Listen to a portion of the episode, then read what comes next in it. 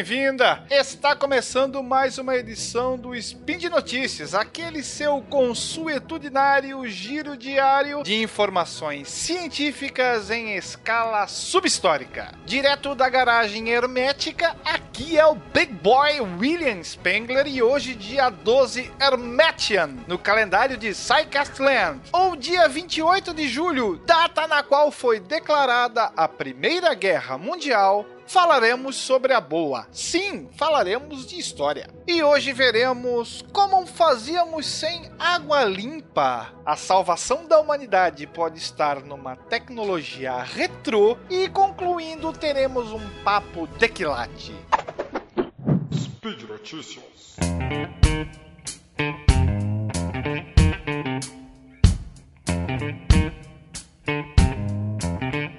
Hoje a coisa é muito simples. Você abre o filtro ou a sua garrafinha de água mineral e. Ah, mata a sua sede. Mas, para os nossos antepassados, água costumava ser um problemão.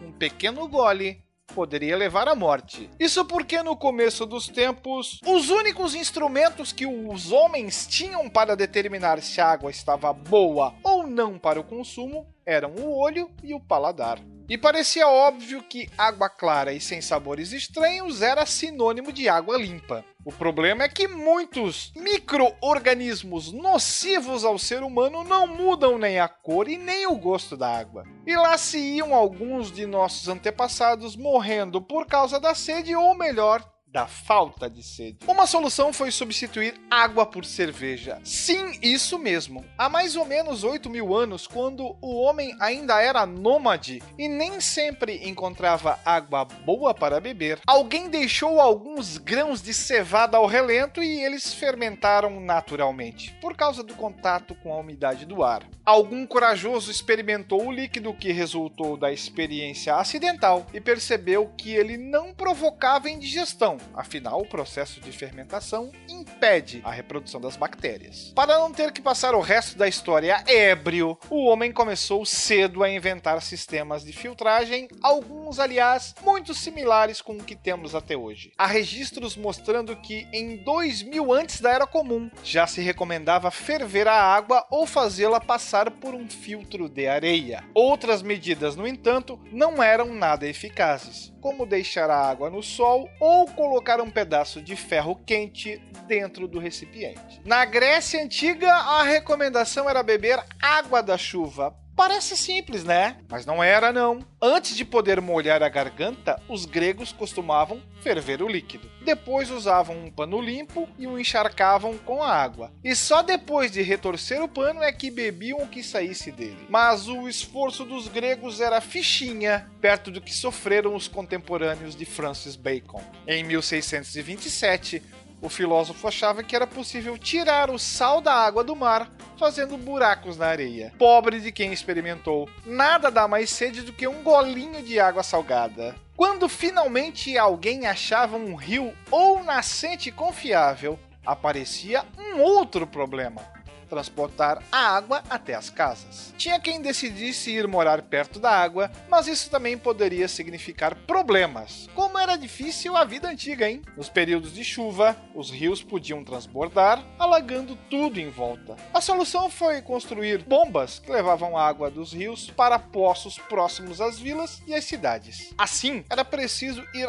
até o poço toda vez que você tivesse sede. Como todo mundo ia ao mesmo poço, o lugar se tornava uma espécie de ponto de encontro dos jovens. Normalmente eles, por serem fortes, é que enchiam as vasilhas com água para toda a família. Muitos namoros e paqueras começavam ali, entre a subida e a descida do baldinho. Em 1854, um poço na rua Broad, na cidade de Soho, Inglaterra, fazia tanto sucesso que as pessoas vinham de outros bairros para pegar água ali, dizendo que o sabor era melhor. O que elas não sabiam é que o poço estava contaminado com o vibrião do cólera. Muita gente morreu até descobrirem a ligação entre a água e a doença. E o caso serviu de estopim para o país implantar os primeiros sistemas municipais de filtragem e distribuição de água.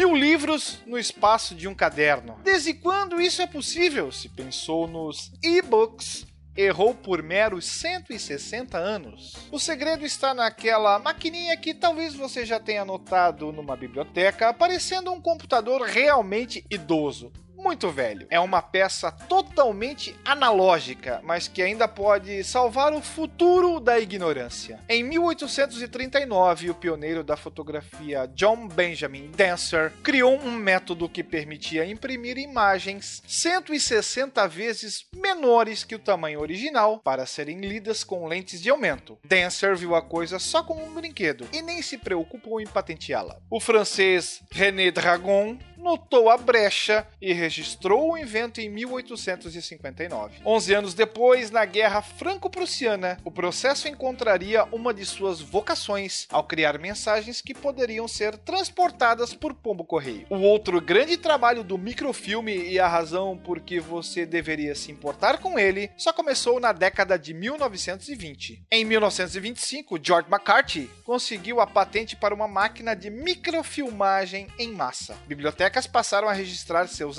acervos em microfilme. Em 1939, a Biblioteca do Congresso dos Estados Unidos já tinha armazenado 3 milhões de documentos assim. Nas últimas décadas, essas coleções passaram a ser armazenadas em computador. Mas isso não quer dizer que os microfilmes perderam o seu valor. E por quê? Ora, porque eles são uma aposta muito mais sólida no futuro. Informações guardadas de forma digital sofrem de um problema chamado bitrate. Parte disso é porque as formas de armazenamento físicas têm data de validade. Pelas estimativas da empresa de preservação de dados StorageCraft, um CD ou DVD gravados geralmente se tornam ilegíveis em 5 anos. Um disco rígido de computador tem expectativa de vida similar. Os velhos disquetes magnéticos duram até 20, o que quer dizer que quase todos os dados neles já estão ilegíveis. E há também o formato do arquivo, uma coisa gravada há 20 anos pode ser impossível de ser aberta por qualquer aplicativo atual. Microfilmes não tem nada disso, só precisam de uma lente de aumento para serem lidos.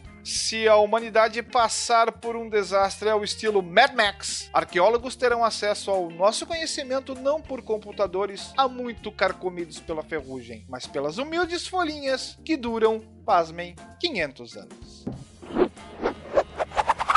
Quem ouve a palavra hoje imagina que quilate tem alguma relação com quilograma. Afinal, pode servir como uma medida do sistema métrico, 200 miligramas de alguma pedra preciosa, como diamantes. Mas isso muda quando falamos em ouro. Aí, um quilate significa uma proporção de 1,24 avos quantas partes de ouro estão misturadas a outros metais. Ouro 24 quilates significa 100% puro. 12 quilates metade ouro, metade outro metal. A bagunça veio da origem bem pouco científica do termo. A palavra deriva do grão de alfarroba. Para quem não conhece, é um tipo de vagem, cujo feijãozinho pode ser usado como substituto para o chocolate. Seu nome é kirat em árabe. A medida foi incorporada através dos comerciantes islâmicos. Mas o termo em árabe também é importado do grego keration, que significa chifrinho, uma referência ao formato da vagem da alfarroba. Gregos antigos usavam os grãos da planta como uma medida minúscula, equivalente a um terço do óbolo, que tinha 0,72 grama. Um quilate equivalia a 0,12 grama, menos do que a 0,2 atual.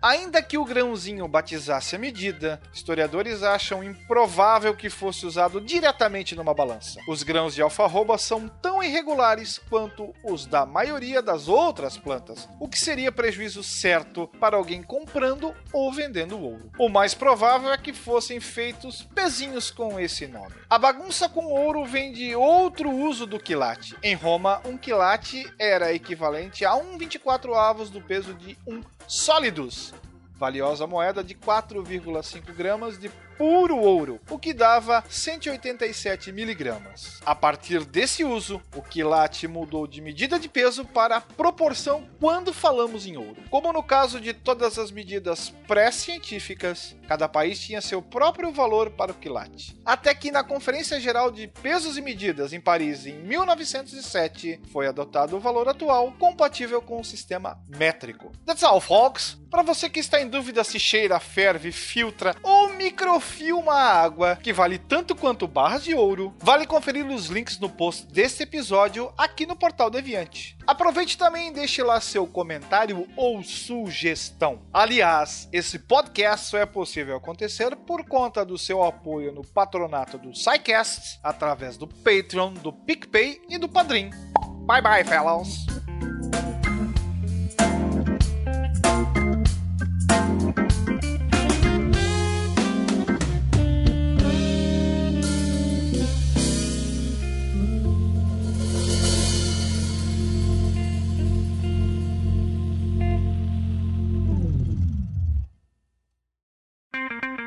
Edição por Felipe Reis.